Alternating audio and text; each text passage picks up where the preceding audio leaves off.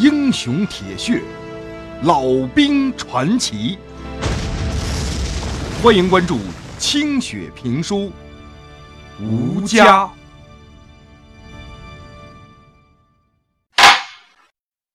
上回书说到，当老旦在酒桌上质问那常德大战之中，外围那四十万国军部队为什么打不过鬼子不到十万的军力？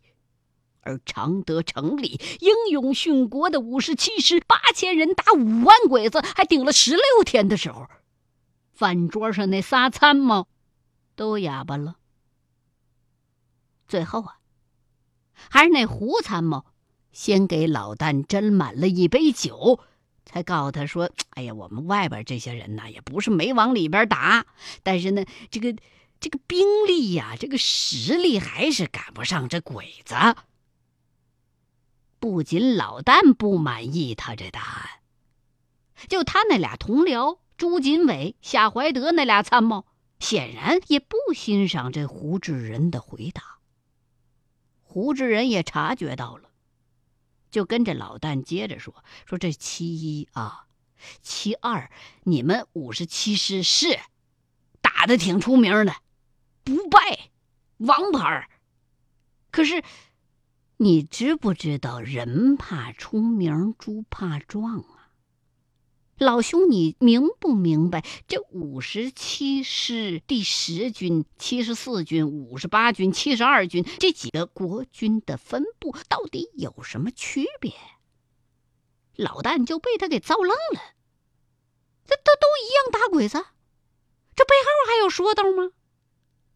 只见另外两个参谋看自己的眼神儿，也变得意味悠长。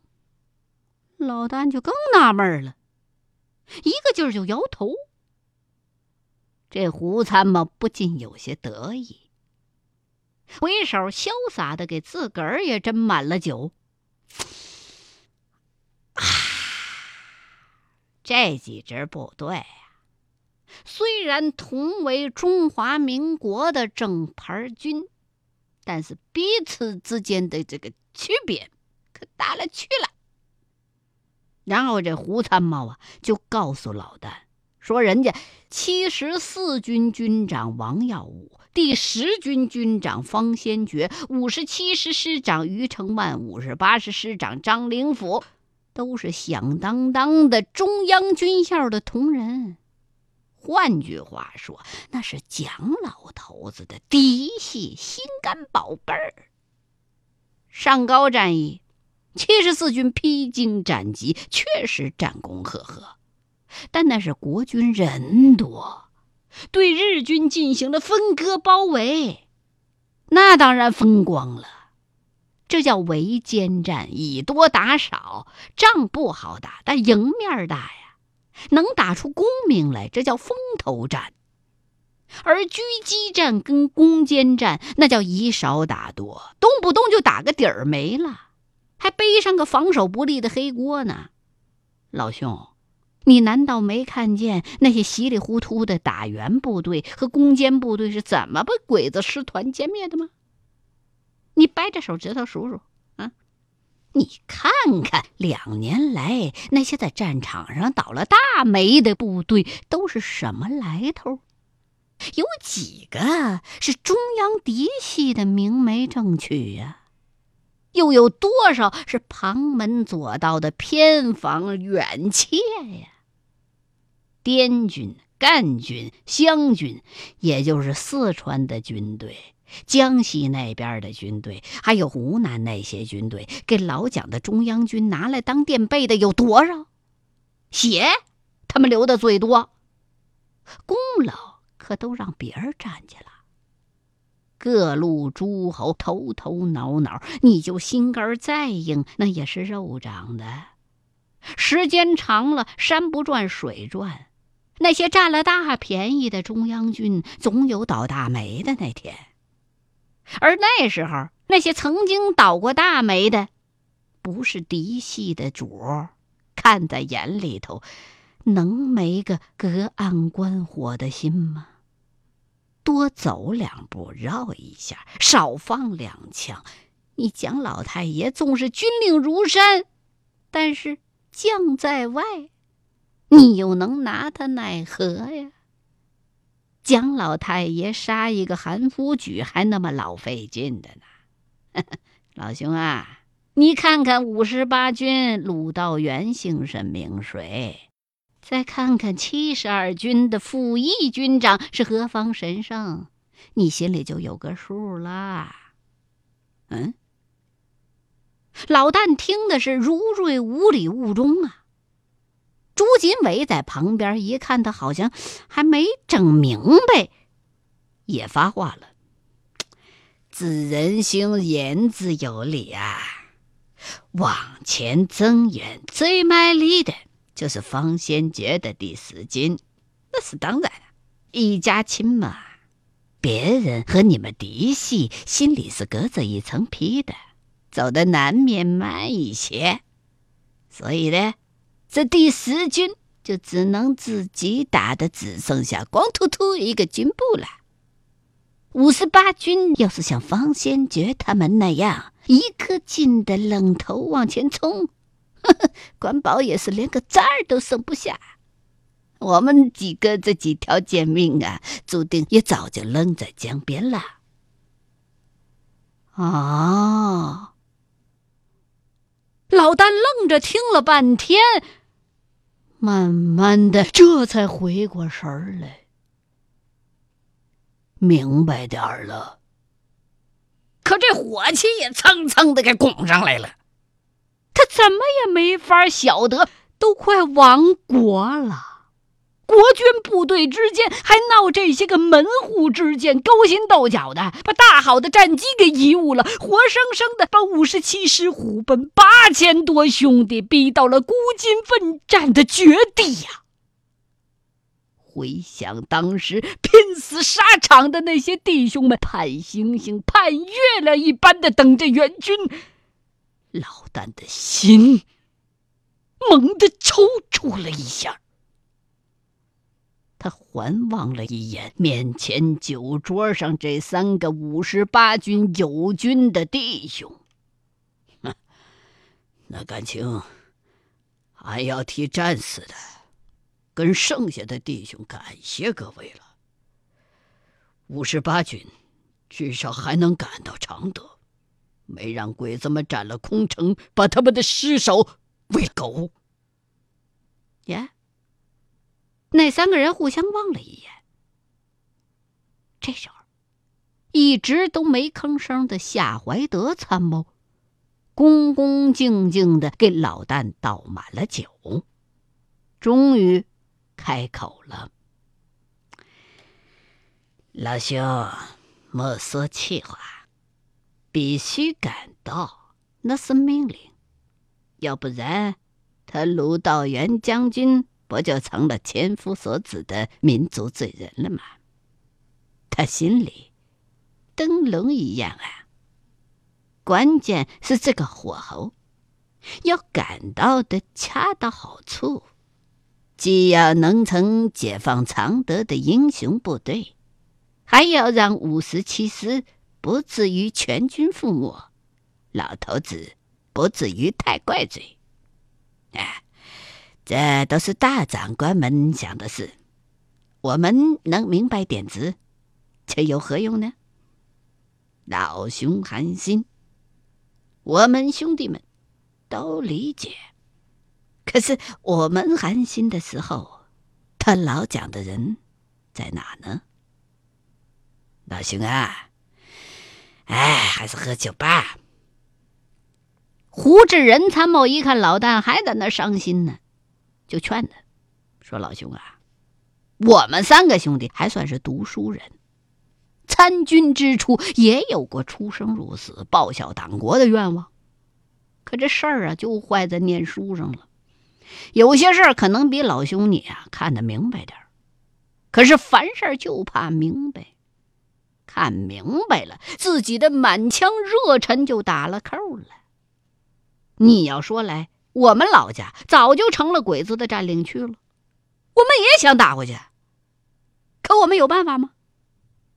蒋老头子的江山是一边靠大炮，一边靠大洋打下来的。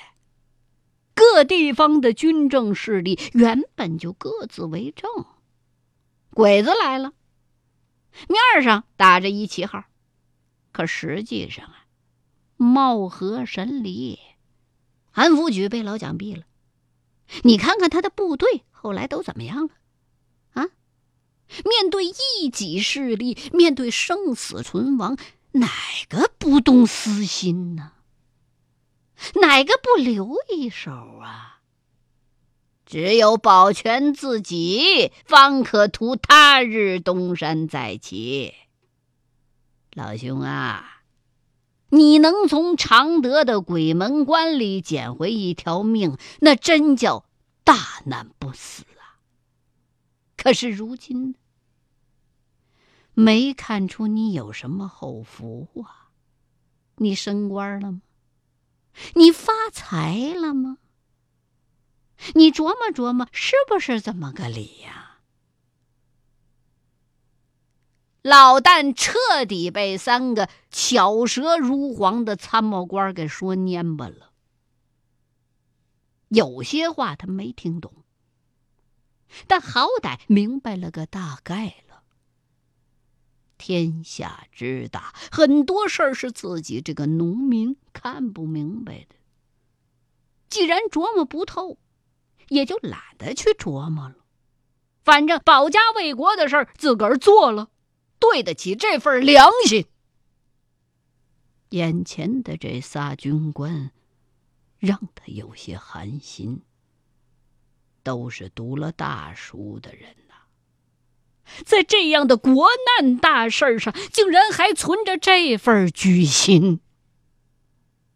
老旦这时候酒劲儿也上来了，不想再搭理这仨了，晃晃悠悠站起身来。胡乱的敬了个军礼。俺老旦今天是长了见识，多谢几位长官开导咱们。日他妈的，后会有期！说完，老旦拿起酒壶，扬长而去。吴参谋一看他不给自己面子。正有些生气，站起身来想去拽他，却被朱锦伟一把给拽住了。回营房的这段不太长的路，老丹觉得怎么都走不到头了。此时的天色渐渐的暗了下去。灯火管制的警报也响起来了。路上的行人早就回家，野狗们大摇大摆的四处找食儿吃。老旦酒劲儿上了头，脑子里扯不清理还乱。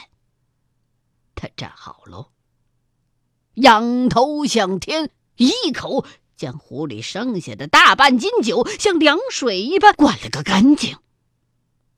火辣辣的老酒烧灼着他的喉咙，烧灼着他的胃，也烧灼着他那麻木的心。他的手脚和头颅都不由自主的抖动了起来。大地开始左右摇晃，远处的野狗不知道在为了什么咬着架。发出凄厉的尖嚎。突然，一阵前所未有的孤独感袭上心头。老旦的耳边响起了死去的战士们那绝望的哭喊，脑海当中唤起了激烈的枪炮声。他趔趔趄趄的转了一圈四周只有荒凉，不见一个人影。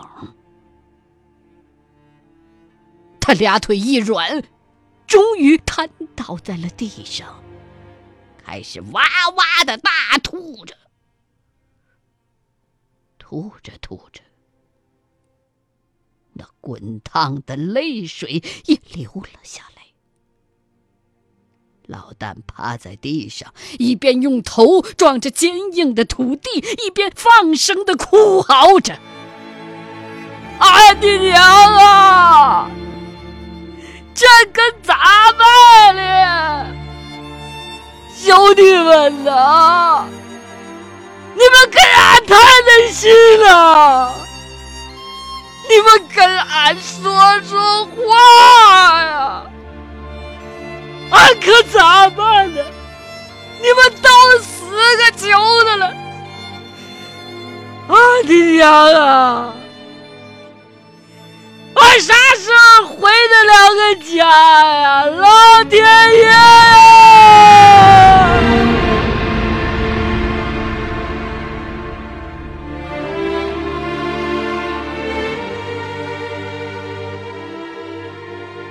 老旦用尽全身的气力哭喊着，这凄厉的哭声在郊外的夜空久久的回荡着。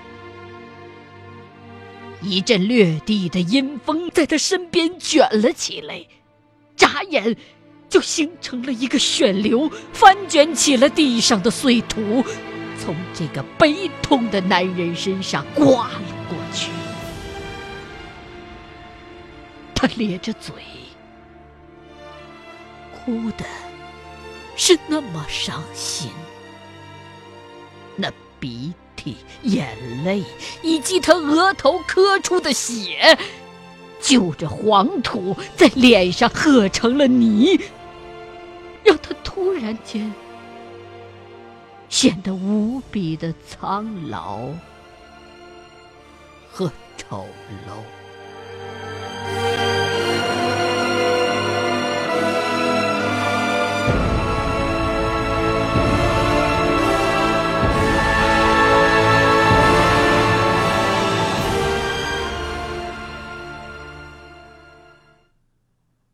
战壕之中的老旦，对抗战时期的回忆，到此就告一段落了。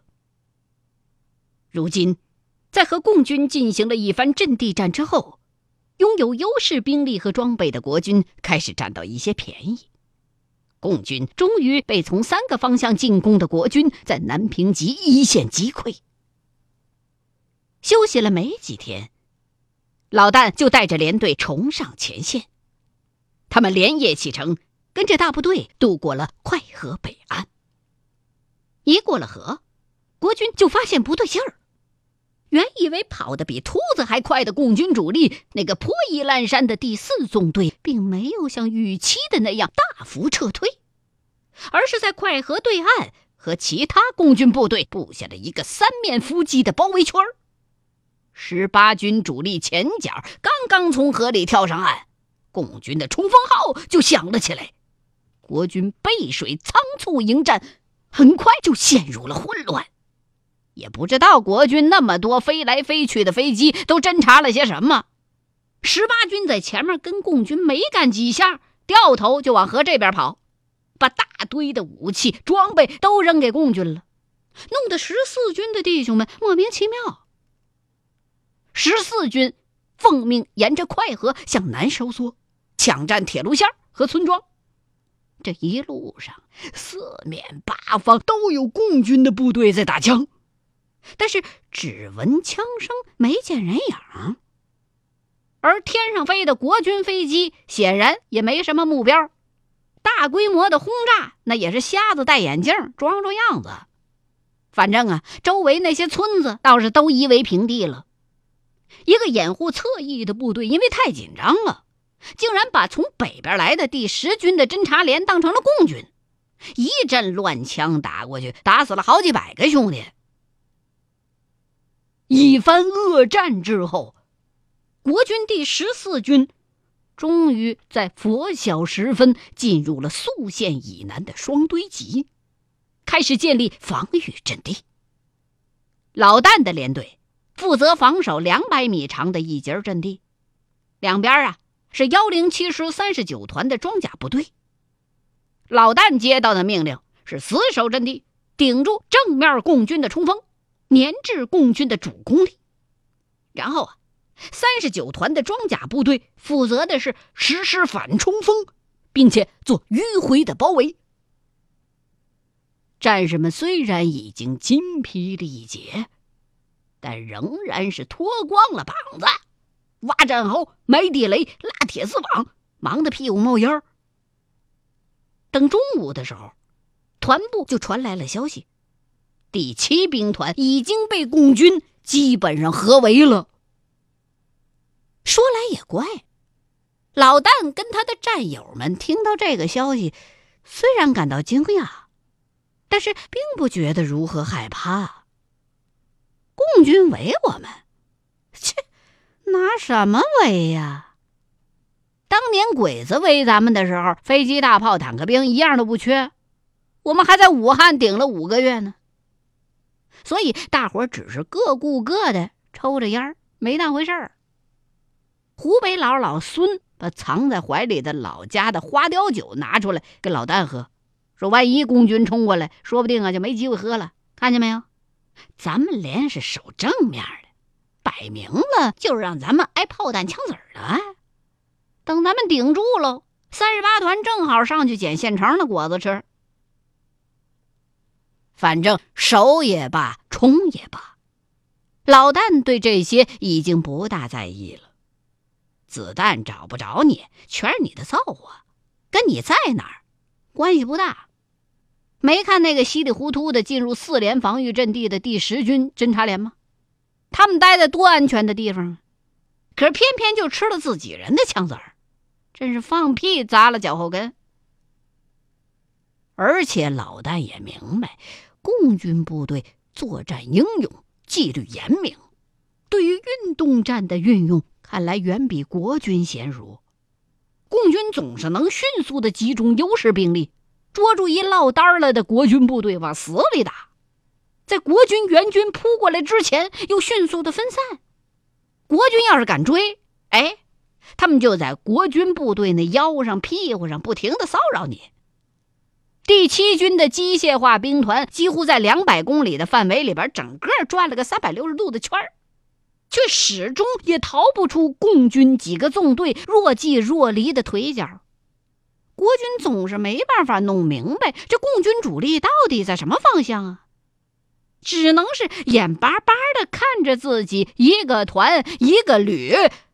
被共军像嘎肉一样给嘎下，如此折腾到最后，一旦占据优势的共军就会立马来一大冲锋，十万国军就地就被砸了个稀巴烂。牛皮哄哄的党国精英黄司令就是这么的殉了国了。